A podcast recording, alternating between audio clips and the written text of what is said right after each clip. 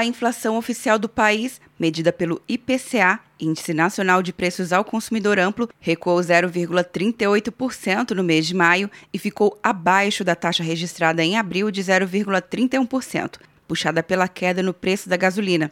De acordo com dados divulgados nesta quarta-feira pelo IBGE, esta é a menor variação mensal desde agosto de 1998, quando a taxa ficou em menos 0,51%. Os destaques do mês de maio foram para os grupos de transportes, que apresentou queda de 1,95%, já o grupo Alimentação e Bebidas registrou alta de 0,24% e o grupo dos artigos de residência apresentou a maior variação positiva do mês, de 0,58%, como explica o gerente da pesquisa, Pedro Kislanov. No grupo dos transportes, destacaram-se em particular a gasolina, que teve uma queda de mais de 4%, e as passagens aéreas, né, cujos preços recuaram mais de 27% no grupo de alimentação e bebidas.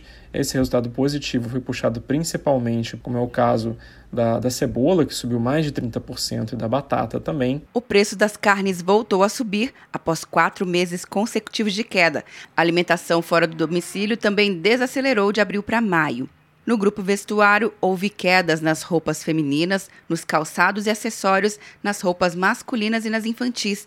Em habitação, a maior contribuição negativa veio da energia elétrica, uma vez que a ANEEL, Agência Nacional de Energia Elétrica, manteve a bandeira verde sem cobrança adicional na conta de luz até o final deste ano. No ano, o IPCA acumula queda de 0,16% e nos últimos 12 meses, alta de 1,88%. Atenção, você que fez o Enem! Sua nota pode valer uma bolsa de estudos de até 100% para os cursos de graduação à distância da Uninter. Isso mesmo! Até 100% de desconto em mais de 90 cursos. Transforme seu futuro. Acesse o site e inscreva-se agora. Uninter, a melhor educação à distância do Brasil. Uninter.com De Brasília, Luciana Castro.